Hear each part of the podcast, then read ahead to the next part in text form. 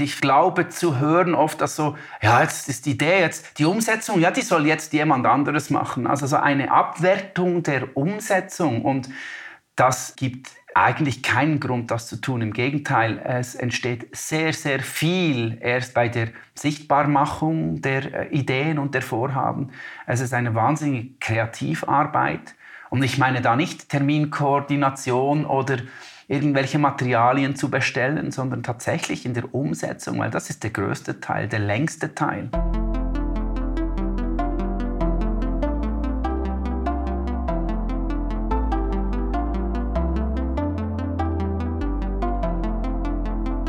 Willkommen zum Podcast Warum gehen, wenn man tanzen kann, des Kunstvereins Schichtwechsel.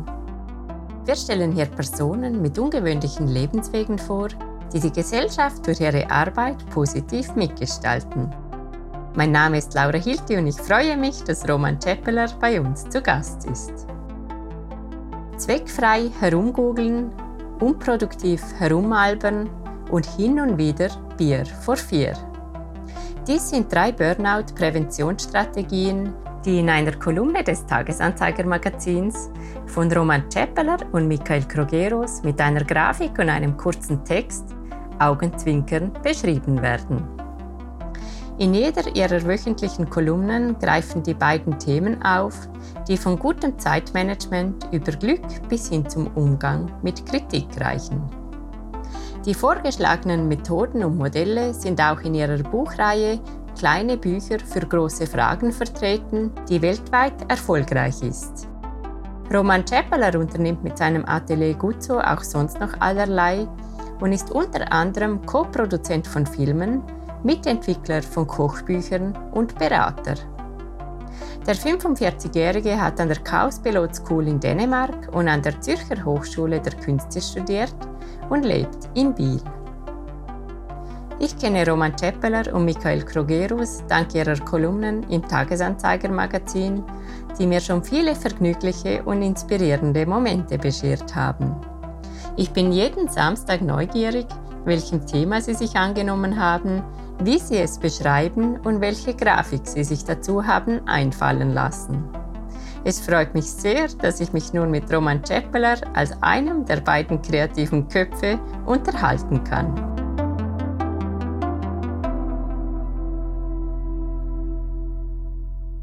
Hallo Roman. Hallo. Hallo.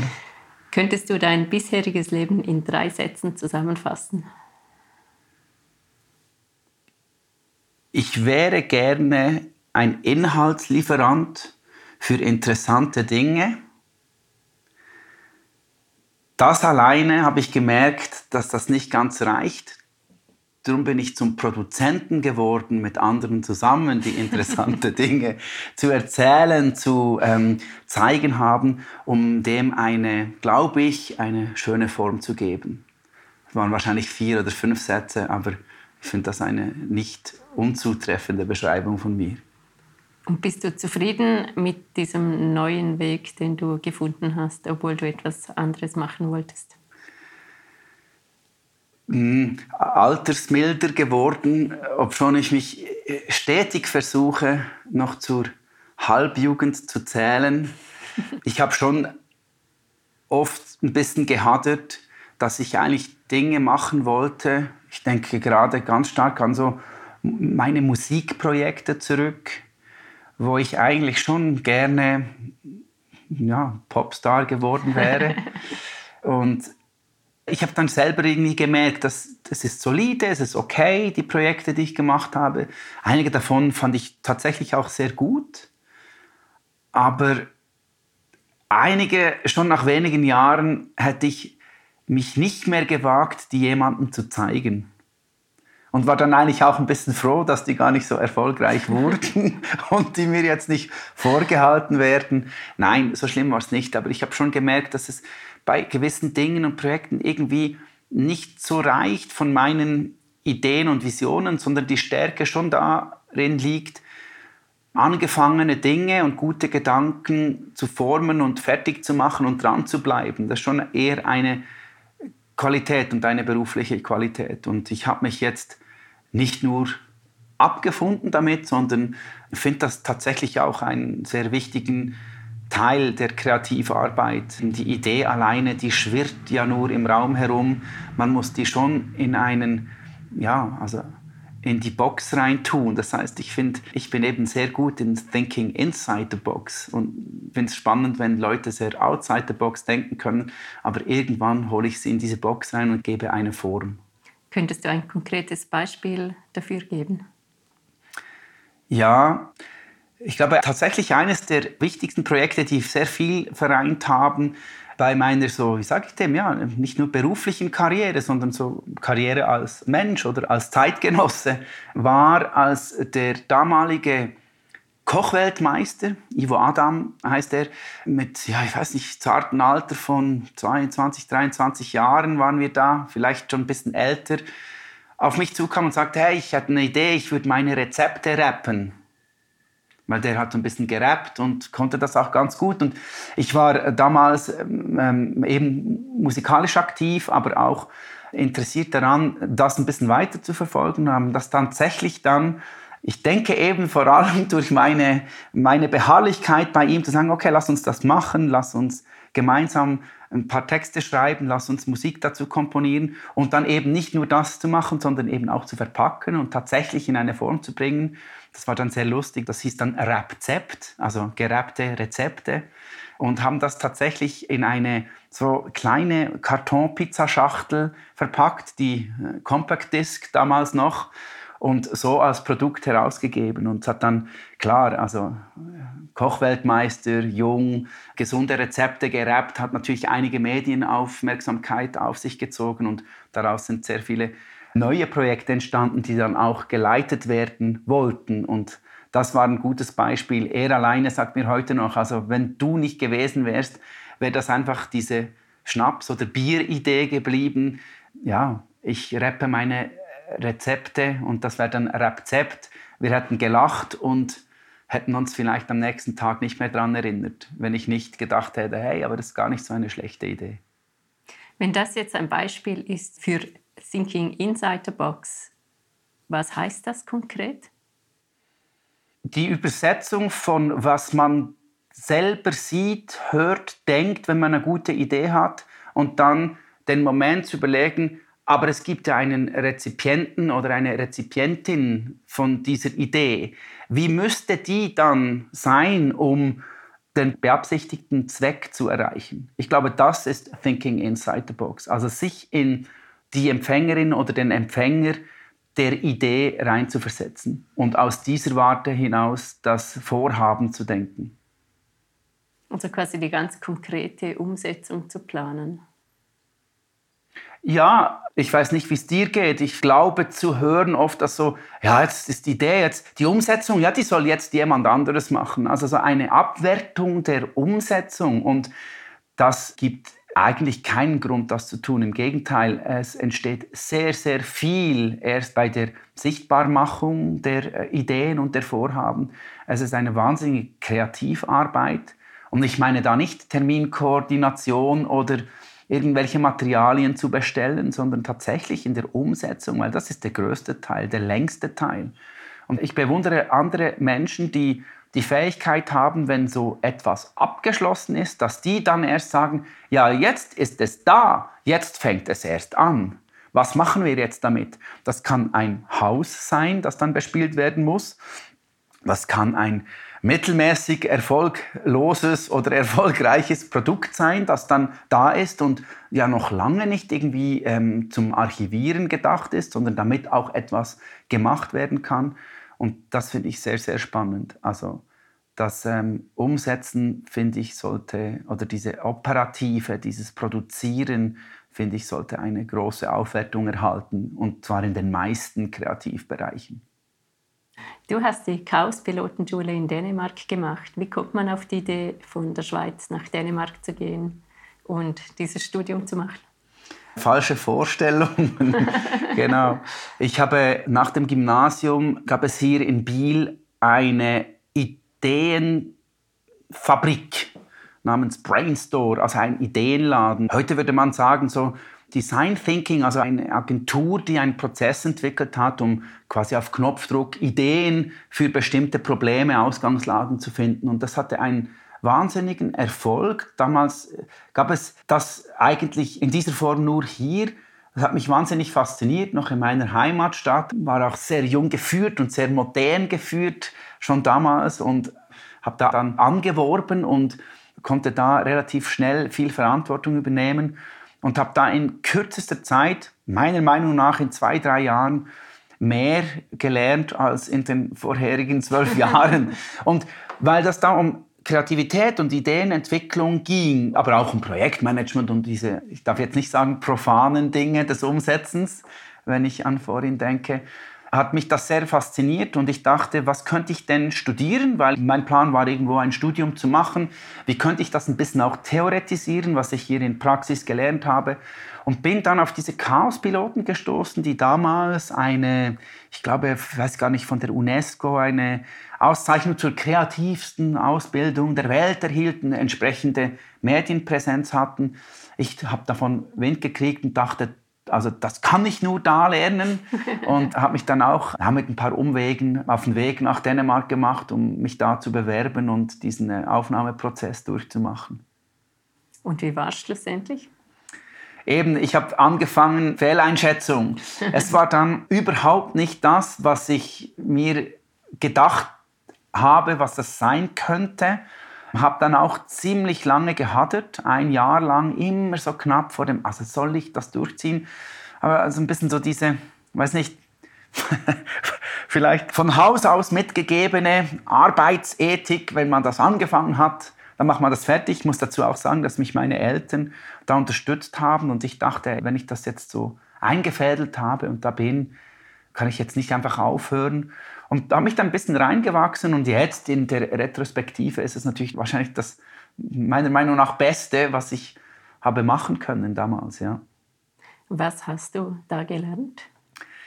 Dass andere Dinge besser wissen als ich. Ja, ich war ziemlich geprägt von schon früh angefangen mit Projekten und Dinge geleitet und meine Ideen versucht umzusetzen und habe dann da mehr gelernt, dass A, das in der Realität nicht funktioniert und B, tatsächlich äh, viele andere eben, ich weiß nicht, ob bessere Ideen, aber andere Vorgehensweisen für Projekte hatten. Das war etwas. Und dann gleichzeitig sehr viel, man würde sagen, Soft Skills gelernt. Also die Prüfungen waren auf Dänisch, der Unterricht war auf Dänisch, äh, Schwedisch, Norwegisch.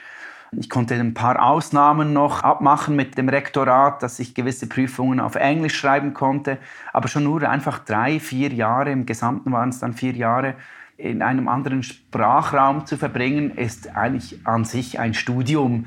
Ich hätte da auch was ganz anderes inhaltlich studieren können, glaube ich. Ich habe gelernt, dass so Netzwerken schon eine Basis ist, die man vielleicht als junger Mensch, oder ich zumindest damals gar nicht so geglaubt habe. Ich dachte schon, es ist wichtig, Menschen zu kennen, die einem dann helfen können, wenn man etwas machen will. Und bei uns, bei den Chaos-Piloten, ging es darum, nach dem Studium Dinge zu machen. Aber ich habe mir nie vorgestellt, dass es tatsächlich dann so ist, wie viel einfacher es man später haben kann, wenn man auch sein Netzwerk pflegt und erweitert und dabei bleibt und interessiert ist bei den Menschen, was die anderen machen, um dann, wenn man plötzlich sieht, hier ergäbe sich eine Gelegenheit, Wissen oder Kompetenzen bei anderen abzuholen, dass das schon sehr, sehr rentabel ist, diese Netzwerkpflege. Das war so ein weiterer Punkt, den ich wichtig fand bei den Chaos-Piloten. Und dann sicher einfach auch eine unglaubliche Breite von Fragestellungen, von Fragestellungen, die heute so als Social Entrepreneurship gelten. Also nicht nur Dinge zu machen, die mir etwas bringen und vielleicht noch dem Empfänger oder der Empfängerin des Produktes oder der Idee, sondern eben, dass wir darauf schauen müssen, dass es eigentlich auch noch einen gesellschaftlichen Nutzen hat von diesen Unternehmungen, die wir gründen, von den Dienstleistungen, die wir anbieten. Das war schon damals ein sehr wichtiger Punkt und das hat mich schon auch geprägt. Ja. War das für dich ein quasi neuer Aspekt oder war es dir immer schon ein Anliegen, etwas zu machen, was die Gesellschaft auch irgendwie in einer Form weiterbringt? In der Nacherzählung würde ich das bejahen. Also ja, tatsächlich glaube ich, mein erstes so wirklich wichtiges Projekt, das auch heute noch existiert, die Gründung einer Kulturfabrik im Berner Seeland, eines damals noch Jugendkulturortes, später dann gewachsen und abgerissen und neu gebaut, wo ich überall auch involviert war. Ganz ehrlich, als ich damals das gemacht habe, ging es mir überhaupt nicht darum, etwas zu machen, wovon andere profitieren, sondern eher mit anderen gemeinsam etwas machen, weil es mir ein gutes Gefühl gibt. Also ich möchte das auch noch festhalten. Also diese intrinsische Motivation war sicher viel stärker. Jetzt dann im Nachhinein und als Portfolio zu sagen, ich habe hier einen Kulturort geschaffen für eine ganze Region, das wirklich eine, eine große Nachhaltigkeit hat, stimmt, aber war nicht die Grundintention damals. Wie alt warst du, als du da involviert warst in den Aufbau dieser Kulturfabrik? 16 Jahre, weil ich es genau weiß, weil äh, ich damals mit der Tochter des Gemeindepräsidenten liiert war, mein so erstes reguläres äh, Schätzeli. Und dadurch einfach die Möglichkeit hatte, auch irgendwo einen Unterstützer zu finden für Dinge, die, ich glaube, mit 16 ein bisschen schwierig gewesen wäre, um zu sagen, wir wollen einen Raum und der soll so sein und der kann man betreiben.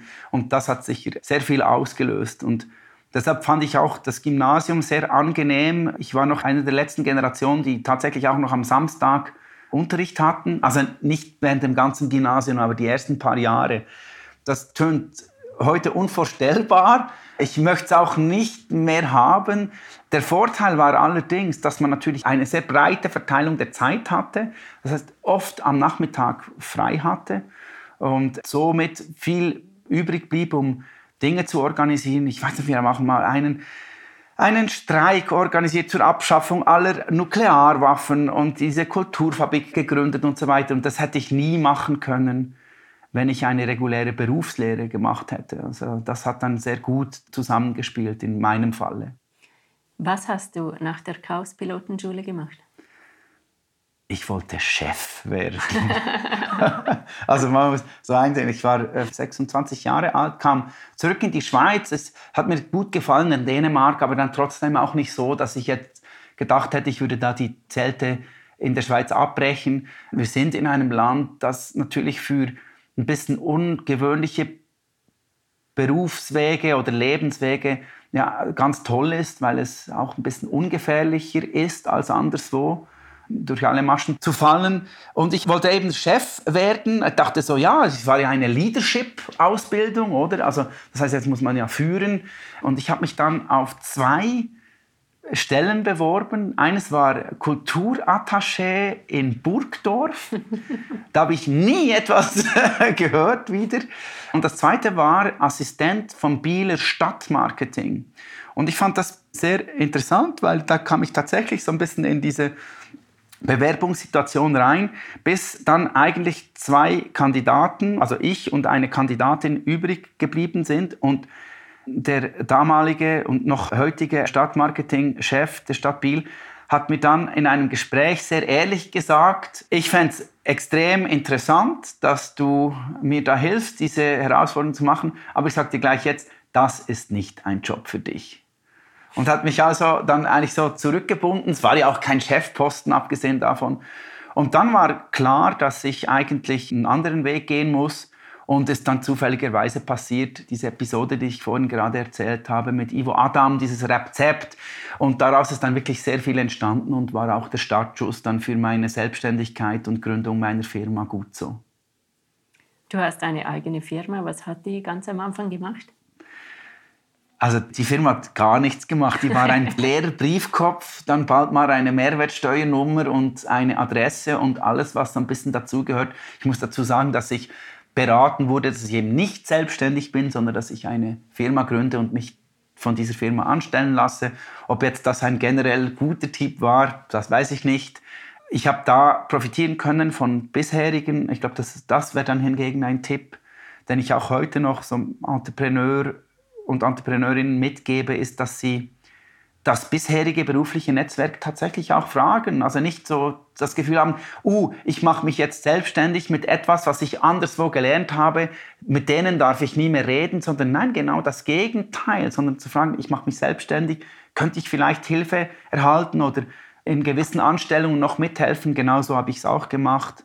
Mein Vater war Unternehmer, hat mir gewisse Aufgaben übertragen können Dieser Brainstorm, diese Ideenentwicklungsagentur, hat mich sehr unterstützt mit vielen Anfragen und äh, Mandaten und habe mich dann peu à peu an Eigenprojekte gewagt und da, äh, also wenn ich es jetzt zusammenzählen würde, schon mehr auf die Nase geflogen bin am Anfang, aber dann halt auch irgendwo mal den Erfolg gehabt und auch mit einem bescheidenen Budget gelebt und sehr viel unternommen und das ist dann gut aufgegangen. Was macht die Firma heute? die Firma. Das ist eigentlich immer nur noch ein Logo, welches ich glaube ich nicht mehr mal wüsste, wie es aussieht. Doch, das weiß ich. Aber du bist der Chef immerhin. Ja, also, also. Es, ist, ich schon, es gab schon auch Episoden in dieser 20-jährigen Geschichte, wo ich mit Creative Direction und Art Direction oder auch ähm, andere Angestellte hatte, zum Teil mandatiert, zum Teil eben wirklich angestellt. Aber es war eigentlich klar, dass ich sofort gemerkt habe, wenn ich anfange, mich zu einer Agentur zu entwickeln, was auch immer der Inhalt dann gewesen wäre, würde ich bald mal eigentlich nicht mehr das machen, wofür ich dann brennen würde, sondern dann müsste man tatsächlich eine Firma führen. Und das passiert ja dann normalerweise so ab rund 10, 12 Personen, wo man nicht mehr alles selber machen kann. Vielleicht noch knapp so ein bisschen die Übersicht behalten. Und wenn es dann zu 15 und 20 Personen gibt, dann ist auch das nicht mehr möglich. Und für mich wäre das ein Fehler gewesen. Ich hätte mich dann nicht mehr so wirklich zu einzelnen Projekten dedikieren können und, und wirklich sagen, hey, das ist wirklich jetzt das, was ich machen will. Oder mit dieser Person auch was längerfristiges. Und das geht eigentlich nur, wenn dieser Druck nicht da ist, dass man noch für viele andere schauen muss. Und das muss man, wenn man ein Unternehmen führt.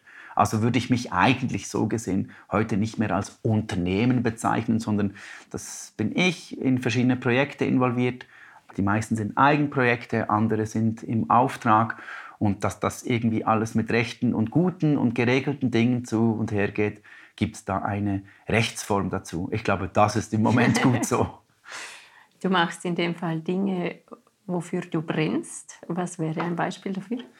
Also es hat jetzt gerade ein bisschen so eine Veränderung gegeben. Es ist nicht mehr nur das das Hauptkriterium. Ich habe tatsächlich so eine Entscheidungskriterienliste, die ich versuche anzuwenden. Ich habe auch ja, einen, neudeutsch würde man sagen, so Purpose bisschen entwickelt und ein Vorgehen und auch ein bisschen Visionen bezeichnet, die ich anwende, um zu entscheiden. Und etwas, das mehr Gewicht gekriegt hat, als dass ich für den Inhalt und das Projekt brenne, ist schon auch, wenn ich mir vorstelle, mit dieser Person oder diesen maximal zwei bis drei Personen sehr viel Zeit, um ein Thema zu verbrennen, kann ich mir das vorstellen und wird das Spaß machen. Wenn das nicht gegeben ist, dann bin ich sehr vorsichtig. Entweder, ob ich es überhaupt mache oder den Versuch, das vielleicht ein bisschen in der Testphase abzuchecken und wenn das auch nicht möglich ist, das Projekt dann zum Beispiel sehr kurz zu halten und eine Mini-Version davon zu machen. Du arbeitest also immer mit anderen Menschen? Immer ist vielleicht zu exklusiv, wobei. Nein, es gibt schon Dinge, die ich in dem Sinne alleine produziere oder alleine mache oder auch alleine anbiete als nur als ich als Roman. Aber die meisten Projekte sind ganz deutlich sichtbar jetzt zum Beispiel mit Michael Krugerus, meinem Co-Autoren und Freund, mit dem ich seit den Chaos-Piloten, seit mehr als 20 Jahren, 25 Jahren jetzt Dinge machen. Das ist eigentlich eine Konstante in meiner Karriere. Ihr habt eine inzwischen schon umfangreiche Buchreihe herausgegeben. Wie kam es dazu? Also ganz bestimmt nicht mit einem Masterplan, sondern mit Zufall und auch mit das muss man eben schon auch eingestehen mit sehr viel Glück. Also man unterschätzt ja generell den Faktor Glück und Zufall bei seinen Erfolgen, aber auch bei seinen Misserfolgen. Das ist wichtig zu sehen. Wir haben diese Prägung von, du kannst alles erreichen, wenn du nur willst und wenn du nur tust und dass da Herkunft, Disposition, und das ist Glück zum Beispiel auch, all diese Faktoren, die werden ja sehr wenig erwähnt. Vielleicht kommt es jetzt immer ein bisschen mehr, aber das würde ich mal vorweg sagen. Und so war es bei uns. Irgendein Verleger kam auf uns zu und sagte, dass er interessant fände, was wir da, wir haben schon vorher Projekte gemacht, was wir da machen und Michael war bereits journalistisch sehr aktiv tätig. Wenn wir also eine Buchidee hätten, dann können wir die realisieren. Und weil ich ja nicht so gut Dänisch konnte, hatte ich am Anfang des Studiums eigentlich bei allen ProfessorInnen abgezeichnet, was die aufgezeichnet haben. Die haben alle immer mit Modelle gearbeitet. Dieses Notizbuch habe ich hervorgenommen und gedacht, hey Michael, wie wäre es, wenn wir ein Buch machen, wo so, so ein bisschen einfache Entscheidungsmodelle abgebildet sind. Und er dachte, hä, was, warum, das ist doch so 80er Jahre Zeugs, Management. Oh. Und der Verleger war dann eigentlich noch interessant, weil er hat gesagt, ich habe keine Ahnung, wovon du redest, aber das ist ja vielleicht eben interessant. Und aus diesem so carte blanche, wo wir dachten, wir würden dann diese 300 Bücher an unsere Freunde und Freundinnen wahrscheinlich nicht verkaufen, sondern verschenken müssen, ist dann eine unglaubliche Zahl in Millionenauflage entstanden, weil wir einfach auch einen Zeitgeist getroffen haben, 2008 Krise, Leute äh, kaufen sich Bücher, um sich neu zu orientieren. Es war eine gute Verpackung. Es sind ein paar zufällige Dinge passiert und so ist das dann entstanden. Und dass wir danach natürlich, wenn man Erfolg hat, etwas wiederholen will oder in andere Form bringen, das lag dann so ein bisschen auf der Hand. Und seither, wenn man es negativ formuliert, rennen wir diesem Erfolg hinterher. Und wenn man es positiv formuliert, ist das für uns ein wichtiger Teil geworden, wo wir herausgefunden haben, dass wir das, glaube ich, auch gar nicht so schlecht können, nämlich so diese Dinge aufzubereiten, nach Themen vorzugehen und im Bereich des Arbeitslebens ähm, Input zu geben, was andere Menschen dann vielleicht gebrauchen können und nach dem arbeiten können. Könntest du ein Beispiel von einer dieser Methoden und Modelle geben, die dir im Leben selbst geholfen hat? Ja, früher schon. Diese ganze Klassiker, den viele auch brauchen, ist die Unterscheidung zwischen Dringlichkeit und Wichtigkeit. Gerade wenn man ja doch ein paar Bälle in der Luft hat, also heute sagt man, glaube ich, auch so Slash-Karrieren. Also man ist nicht mehr nur ein Beruf, sondern eben mehrere Berufe. Und darin auch noch mehrere Projekte hat, muss man ja irgendwo überlegen, wenn man Dinge macht, in welcher Reihenfolge man die macht. Und da ist ein Modell, wo man so kurz eintragen kann, also ist das wichtig und dringend oder ist es nur wichtig, aber hat noch Zeit?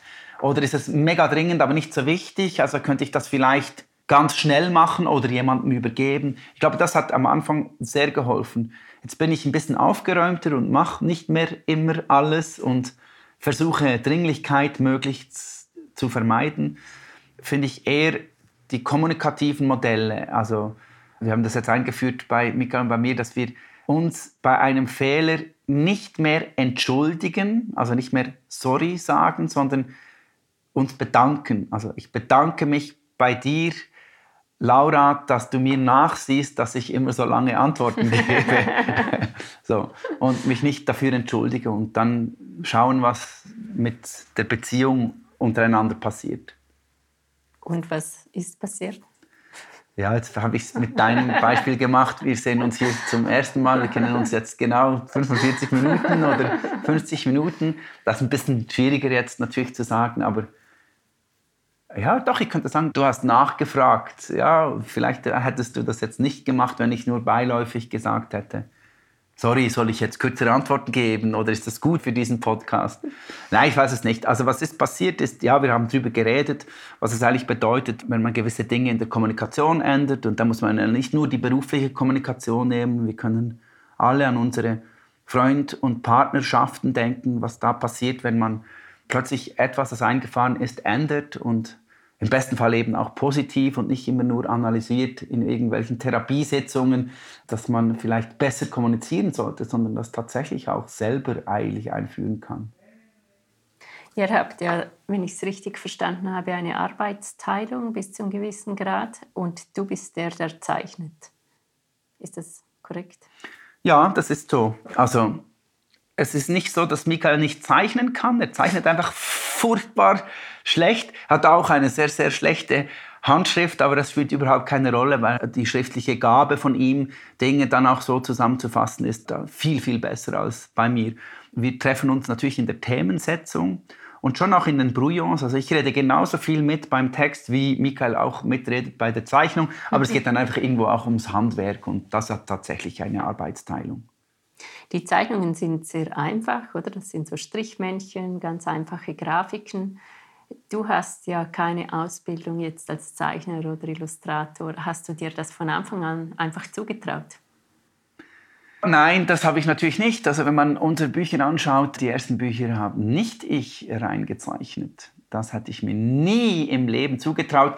Es ging da aber auch nicht um Handzeichnungen, sondern es ging um Grafik. Und ich bin kein Grafiker, also ich kann nicht mit InDesign und Konsorten umgehen.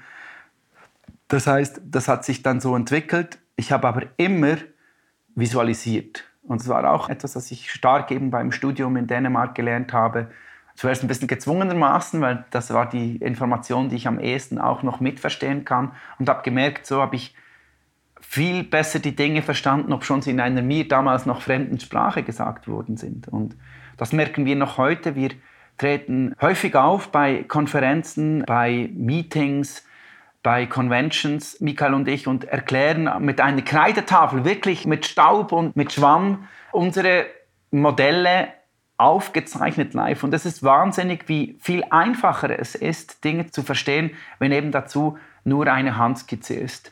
Und wenn etwas gleichzeitig zum Erklären, das ist der Vorteil vom Live-Erklären von Vorträgen, eben gezeichnet und erklärt wird. Bei den Kolumnen ist es ein bisschen anders, da wähle ich tatsächlich auch ein bisschen andere Zeichnungen, jetzt vielmehr auch so Cartoon-artige Umsetzungen, weil die einfacher zu verstehen sind. Eine Vierfeldermatrix in einem statischen Medium, also als Bild in einer Zeitung, ja, hat, man muss schon zwei Dinge gleichzeitig denken. Also hat er zwei Achsen, also eben zum Beispiel dringlich und wichtig. Und das tönt sehr einfach, aber wenn es nicht erklärt ist, man sieht es auf einen Blick, glaube ich, hat das nicht so einen einfachen Zugang in den Kolumnen, wo auch so ein bisschen das Samstagmorgen und im Magazin und mit dem Kaffee und eigentlich wäre ja Freizeit und nicht Denkzeit, finde ich das dann eine Zumutung, solche zu komplexen Dinge zu sehen.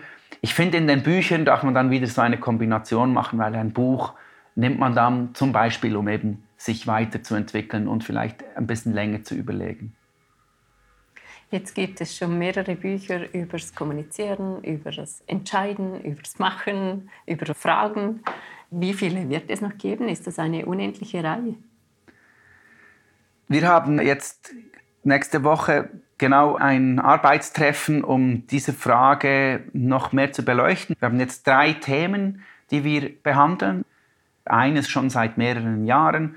Das heißt, da sieht man auch, dass wir eigentlich immer sehr weit vorausdenken wollen und müssten. Angenommen, eines der nächsten Bücher wäre Lernen, dann ist es ja nicht so, dass wir Experten in Pädagogik oder in Didaktik sind. Wir müssen eigentlich dafür eine Art wie Studium machen. Und das heißt, dass wir dafür recht Zeit brauchen und deshalb entsprechend solche Entscheidungen versuchen, relativ früh zu fällen und vielleicht zusammen mit zwei, drei anderen Themen äh, zu sagen, dass wir uns darauf fokussieren, einige Kolumnen dazu schreiben, entsprechende Bücher lesen, entsprechende Gespräche führen, um die Frage zu beantworten, ob das unendlich ist. Das wird es wahrscheinlich nicht, aber wir haben jetzt sechs Bücher in dieser Reihe, haben noch ein paar andere Bücher sonst neben der Reihe gemacht. Aber ich denke, wenn man dann so bei neun ist, hat man eine schöne Zahl und ob dann das zehnte noch die Zusammenfassung von allem ist, das sei dann dahingestellt, aber ich glaube, das ist jetzt zu spekulativ. Und bist du nach wie vor fasziniert von dem? Also brennst du noch dafür, obwohl es eben schon Sex gibt jetzt? Nein, nein. Also es hat, oh, das ist wirklich, das ist jetzt nicht nur Kür. Also das ist schon auch eine wahnsinnige Pflicht. Aber was ist, ist, ich habe einfach extrem Spaß und Freude, mit Michael Dinge zu machen. Also wir sind ja hier bei dieser Aufnahme in einem Gemeinschaftsbüro, in einem Nebenraum und meine Kolleginnen und Kollegen im Gemeinschaftsbüro, die ArchitektInnen und die GrafikerInnen, die jedes Mal, wenn Michael hierher kommt und wir in unseren Kämmerchen sind und rauskommen, dann sagen die, hey, was habt ihr hier gemacht? Ihr habt die ganze Zeit nur gelacht. und ich glaube, das ist der Hauptgrund. Ich denke, Michael würde ziemlich ähnlich antworten, wenn er jetzt hier am Tisch sitzen würde ist das das Geheimnis der Zusammenarbeit? Bei uns auf jeden Fall, ja. Also unsere Zusammenarbeit basiert auf Geld, Spaß, Wirkung. Und mindestens eines dieser drei Dinge muss gegeben sein, damit wir bei etwas Ja sagen. Und da sieht man, es gibt profane Dinge, Geld, also die unglaublich wichtig sind. Und Spaß ist das, was dann der Treiber ist. Und eine Wirkung zu erzielen, also sicher bei uns selber, aber auch irgendwo in der Welt und bei den Empfangenden, das ist natürlich mir ein besonderes Anliegen. Das ist super. Also drei ist quasi unmöglich. Wenn wir zwei davon schaffen, dann ist es schon eine Art Jackpot und eines davon, ja, das muss wirklich mindestens gegeben sein. Bekommt ihr Feedback zur Wirkung? Ja, seit wir auch unsere Kolumnen auf LinkedIn teilweise publizieren oder auszugsweise publizieren, hat man natürlich einen sehr viel direkteren Kontakt mit Lesenden. Wir wissen aber nichts da über die Schnittmenge von was auch MagazinleserInnen sind. Mhm. Wir haben ganz klassisch auch Leser- und Leserinnenbriefe, die wir erhalten. Und wenn wir so zwei bis fünfmal pro Jahr öffentlich auftreten, das haben wir jetzt gerade kürzlich gemacht, sehen wir schon, dass dann in Gesprächen oder nach diesem Auftritt oder nach diesem Vortrag schon sehr viel Rückmeldungen kommt. Ja, das auf jeden Fall. Du sagst, dass ihr drei Kriterien habt, um Aufträge anzunehmen. Macht ihr noch mehr als Themen aufarbeiten? Themen aufarbeiten, ja, im Prinzip machen wir das. Da gibt es schon auch Ausnahmen, aber in der Form und dem Medium ist ähm, eigentlich keine Grenzen gesetzt. Aber wir haben in unserer Vergangenheit Museen mitgestaltet. Da hat es ja auch mit Vermittlung zu tun. Also wenn man es ganz einfach haben will, sind Michael und ich Vermittler. Ja. Jetzt gibt es so ein bisschen Ausnahmen, wenn es um Zusammenarbeit oder Decision Making, also Entscheidungsfindung geht. Das ist einfach hinsichtlich der Länge, die wir uns mit dem Thema beschäftigen, haben wir tatsächlich eine inhaltliche Expertise davon. Also es ist nicht nur eine technische Vereinfachung von Themen, die wir hier machen. Aber ja, also wir haben bei Museen mitgeholfen, wir haben bei Organisationen und Firmen mitgeholfen, sich weiterzuentwickeln. Wir sind recht angetan vom musealen Kontext, Ausstellungskontext. Da machen wir nicht nur Inhalte aufbereiten, sondern beraten eigentlich auch wie ein Museum oder eine Ausstellung gemacht werden kann. Wir haben auch schon Ideen entwickelt für Unternehmen, ganz konkrete äh, Kommunikationsideen, auch schon Produktideen. Das haben wir jetzt in letzter Zeit ein bisschen beiseite gelegt, weil wir einfach wöchentlich eine Kolumne schreiben, Bücher machen und doch sehr viele Auftritte bestreiten. Ja. Aber wir könnten auch aufhören, Bücher zu machen. Ich denke, Mika und ich würden bestimmt Inhalte finden, die mindestens einem dieser Kriterien entspricht. Da hatte ich keine Angst. Wenn du sagst, dass ihr Museen beratet, wie habt ihr euch das angeeignet? Auch äh, vielleicht nur schon das Selbstbewusstsein, dass ihr das macht? Ich merke, das ist schon deine zweite Frage in diese Richtung. Warum traust du dir das einfach zu? Genau. Also es sind, sind jetzt zwei Fragen. Also das Zutrauen hat ja, hat ja zwei Aspekte. Am Anfang ist es auch ein bisschen Naivität. Und die Naivität, die kommt dazu, dass natürlich eine Sicherheit besteht als, ich sag mal, nicht unkommunikativer, weißer, 45-jähriger Schweizer in der Schweiz in einem Kontext befragt zu werden. Da muss man also nicht sehr viel befürchten. Ja. Das ist klar ein Punkt wo das am Anfang sicher so gelaufen ist. Wobei damals war ich noch nicht 45. Jetzt kommt was anderes hinzu. Jetzt glaube ich schon auch zu wissen, ein bisschen, was ich kann und wo ich sage, das weiß ich nicht. Und ich glaube, sehr viele dieser Berufe, also ich bin überzeugt, dass jemand, der noch nie mit einem Fotoapparat eine Arbeit gemacht hat, aber vielleicht in einem anderen Bereich eine analytische Fähigkeit hat, würde mit Hilfe eines tatsächlich technischen Fotografen oder Fotografin absolut tolle Bilder machen können. Und da bin ich wirklich überzeugt davon. Das sind oft Denkaufgaben, die nichts mit einer fachlichen Perspektive zu tun haben müssen. Und wenn es dann darum geht, wie, ich sage mal ein Beispiel, der Besucherfluss in einem Ausstellungsraum sein muss, weil der so ist, ja, dann ist sowieso auch meistens nicht die Ausstellungsmacher da, sondern da gibt es auch noch ArchitektInnen oder DramaturgInnen, die dabei mithelfen. Also insofern glaube ich, ähm, spielen wir hier unsere Rolle als Chaospiloten eben aus. Wir sind die spezialisierten Generalisten.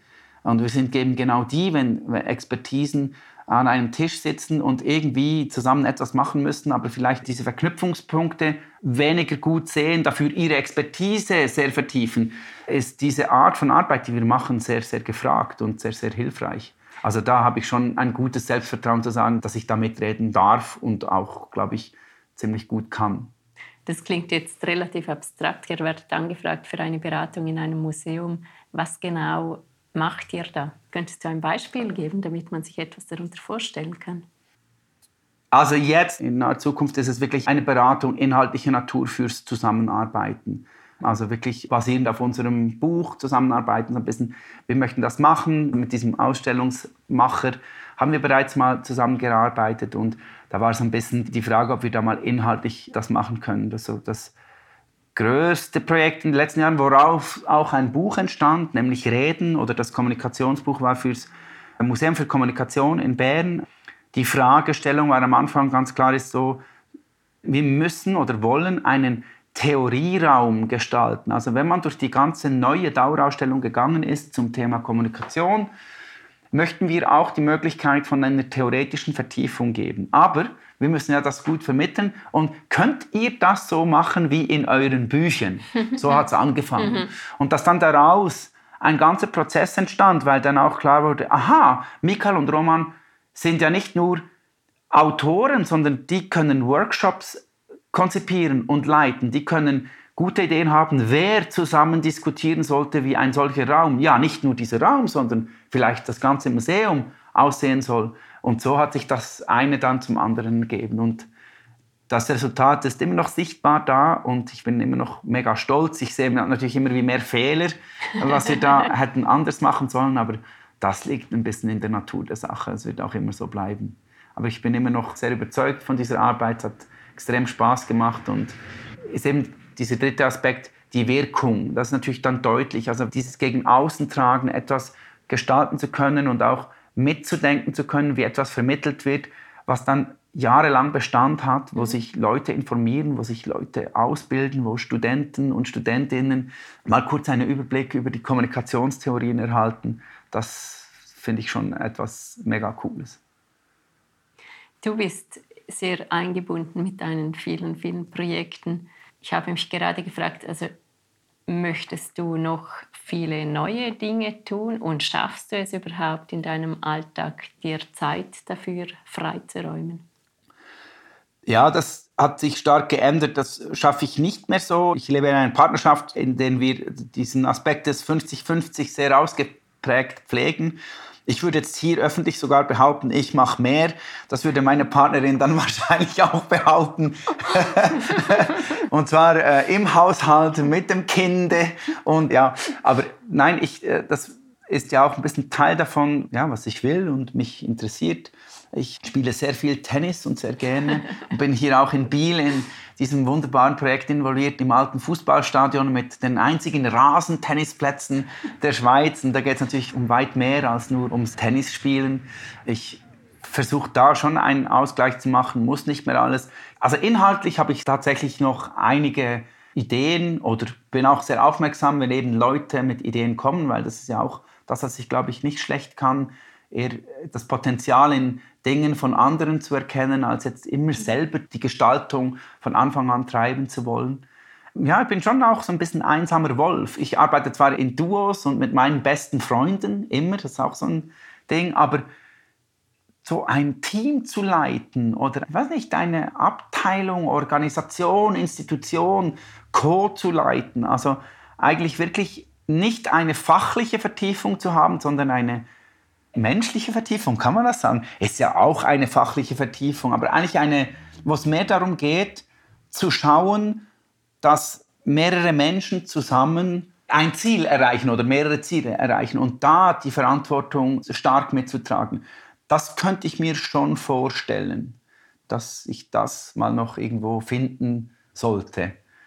Auch in einem Anstellungsverhältnis? Ja, das wäre dann vielleicht so, das wäre dann der, ja, das wissen alle, die vielleicht auch hier jetzt zuhören und die auf eigene Rechnung arbeiten, egal in welcher Rechtsform es so, es ist ein Segen und ein Fluch, ja. Und man wünscht sich ja auch immer das andere.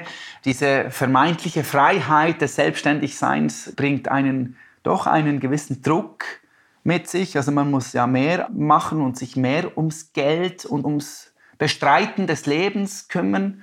Und gleichzeitig wünschen sich die anderen diese Freiheit. Und ich weiß nicht genau, wie ich dann reagieren würde, wenn mir heute der perfekte Co-Leitungsjob zu 50 Prozent, wo ich genau das erleben könnte, ob ich dann da wirklich Ja sagen würde oder ob ich dann Angst davor hätte, mich irgendwie zu binden. Das kann ich jetzt hier nicht fertig denken. Aber danke für den Hinweis. Muss ich vielleicht wieder mal ein bisschen rekapitulieren. Du hast mir vorhin erzählt, dass du auch Filme schon gemacht mhm. hast. Ist das etwas, was du komplett ad acta gelegt hast oder könnte das nochmals kommen? Ja, da triffst du mich jetzt gerade auch in einem aktuellen Prozess. Ich habe tatsächlich sehr und schon früh, ich dachte immer, das Audiovisuelle sei eine Art ich brauche jetzt Fußballmetaphorik, die Champions League der Vermittlung, weil es alles beinhaltet. Ich habe viel Musik gemacht, ich habe gezeichnet, ich habe fotografiert, ich habe geschrieben, aber so dieses Zusammenkommen im Medium bewegt Bild und dann auch noch mit all seinen technischen Möglichkeiten, das kann dann sogar ins Dreidimensionale gehen etc., hat mich sehr fasziniert. Ich habe zum Glück das Recht ausleben können, aber leider so ein bisschen mit Klumpenrisiko. Also hauptsächlich mit einem Hauptpartner.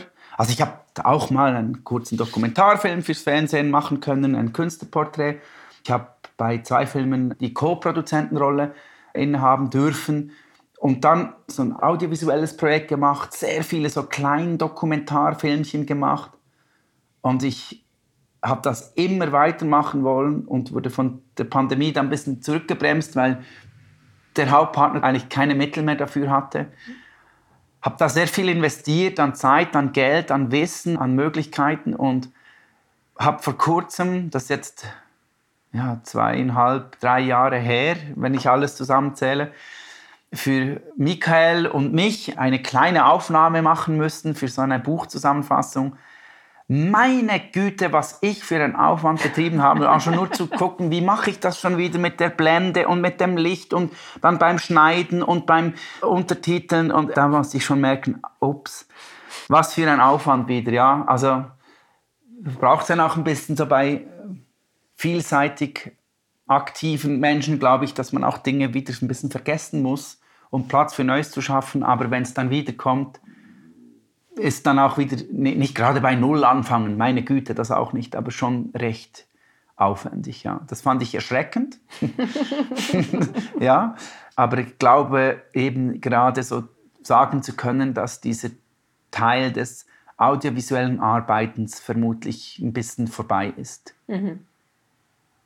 Also Zeichnen steht weiterhin in den Sternen. Na, das ist ja nur ein Mittel, das kann auch was ganz anderes sein. Das eben, ich, ich bin wahnsinnig gastronomisch interessiert. Ich habe ja dann eben mit diesem Ivo Adam zahlreiche andere weitere lustige, aber auch wirklich, glaube ich, qualitativ hochwertige Kochbücher gemacht.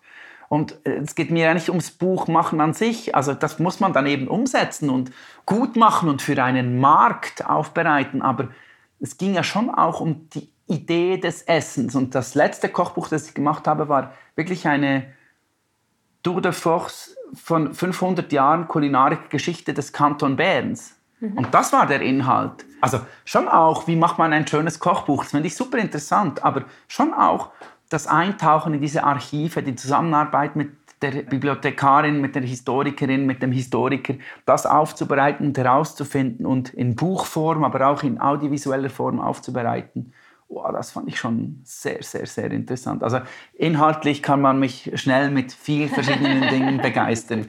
Da bin ich nicht so picky. Und das war jetzt auch etwas, was an dich herangetragen wurde oder das war deine Idee? Nein, das war herangetragen, aber mit einem Rahmen, der sehr, sehr lose war. Also im Sinne von, ich möchte ein Esserlebnis machen oder wir möchten ein Esserlebnis gestalten an einem runden Tisch, wo Leute einen beachtlichen Betrag bezahlen, um eine Art cinematografisches Esserlebnis zu haben. Und auf der Hand liegt, dass das etwas mit der Historie des Kanton Bern zu tun haben muss. Und darauf habe ich dann ein großes Vorprojekt entwickelt, um Möglichkeiten aufzuzeigen, was genau zu machen. Und das hat sich dann ergeben, dass auch ich mandatiert wurde, um nicht nur das Vorprojekt zu machen, sondern das Projekt umzusetzen. Also da war ein riesiger Gestaltungsspielraum, aber trotzdem mit Leitplanken. Ja. Kannst du das vielleicht kurz beschreiben, wie das funktioniert? Ja, es ist ein, ein großer runder Tisch, da sitzen 14 Personen dran. Es ist eine Art eine Mischung zwischen Theater, Kino und Gourmetessen. Dann wird einem ein, je nach Zählweise, acht oder zehn Gang Menü serviert, sehr orchestriert und zwischen den Gängen, aber auch zum Teil während den Gängen, wobei da lassen wir die Personen eigentlich essen und genießen, werden Geschichten erzählt, rund um die Geschichte der Berner Kulinarik, also zum Beispiel, warum der Biber früher als Fisch galt. Das gibt eine lustige Erklärung dafür, aber auch sehr eben bärenspezifische Dinge rund um die Entstehung der Toblerone beim Dessertgang und so weiter. Und das dann so mit Dolby Surround und mit toller Weinbegleitung also es ist im äh, Casino Bern äh, zu erleben. Ja. Bist du also doch wieder beim Film gelandet? Ja, das wurde eben vor der Pandemie abgeschlossen. Die Vernissage dieses wirklich langjährigen und man kann sich vorstellen, nicht ganz günstigen Projekt umzusetzen, war am 18. März 2020. Ich weiß nicht, wann der Lockdown war, aber ziemlich danach. Das ja. heißt, wir haben ein Projekt gemacht, das leider, leider nicht die gewünschte Aufmerksamkeit dann erzielen konnte. Das war sehr schade, aber ja, so läuft es halt manchmal. Du bist jetzt 45. Was würdest du jetzt sagen? Also wie geht es noch weiter? Ist das äh, so, wie es jetzt läuft? Könntest du dir vorstellen, dass es genau dort, wo du sein willst, genau so kann es weitergehen? 45 ist die statistische Mitte der Gesamtlebensarbeitszeit des Schweizer Mannes. Okay. das heißt, ich bin in der Mittagspause. Und ich dachte schon kürzlich, als ich das las, ich sei viel näher schon beim Apero. ja, ich weiß jetzt nicht, wie ich das äh, formulieren soll. Ich habe viel Energie. Ich glaube, bin wirklich vielseitig interessiert und sicher auch nicht einseitig begabt. Aber es ist auch nicht so, dass ich jetzt so den unglaublichen Drang spüre, noch genau das zu verändern, genau das zu machen. Ich habe da schon ein bisschen mehr so, also komisch zu sagen, so zu mir gefunden, so was. Ja, ich finde, es muss nicht komplizierter sein als auch mit jetzt ein bisschen eben ein paar Jahren mehr, als ich noch im Studium war, zu sehen, hey, wenn ich fühle, das wird mir Spaß machen oder macht jetzt schon Spaß, das ist eine gute Gruppe, da fühle ich mich wohl, ich kann damit irgendwie etwas erreichen oder etwas zeigen, dann ist auch okay. Also es muss jetzt nicht alles irgendwie, ich habe noch irgendeine Liste mit unabgehakten Punkten, die gemacht werden müssen. Nein, ich führe keine solche Liste. Das finde ich braucht es nicht. Und ich finde es eher interessant, wenn Menschen, die dann wirklich was primär für die Gesellschaft machen, solche Listen haben und das auch brauchen, um Drive zu haben. Das finde ich sehr bewundernswert, aber bei mir ist das nicht der Fall. Also Tennis, Rasenplatz, Community, ähm, da dabei sein ja. ist ein ja. wichtiger Punkt. Ja, und dann ist es auch, wenn, wenn man ja, wenn man es so ein bisschen hat und Wirkung erzielen kann und und so involviert ist. Und das sind wir tatsächlich. Wir haben ja viel auch Publikum und direktes Feedback. Jetzt, wenn wir auftreten und Vorträge geben, Michael und ich, oder auch ich alleine, dann ist das ein bisschen da. Wenn das dann weg ist, oder wenn man dann nur noch Tennis spielt, vielleicht würde ich dann schon ein Notizbuch hervorkramen und anfangen, noch eine Liste zu machen. Moment, Moment, das war es doch jetzt nicht. Also ich sehe das schon auch mit dieser Perspektive.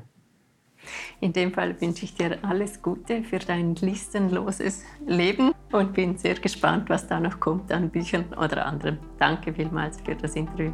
Danke.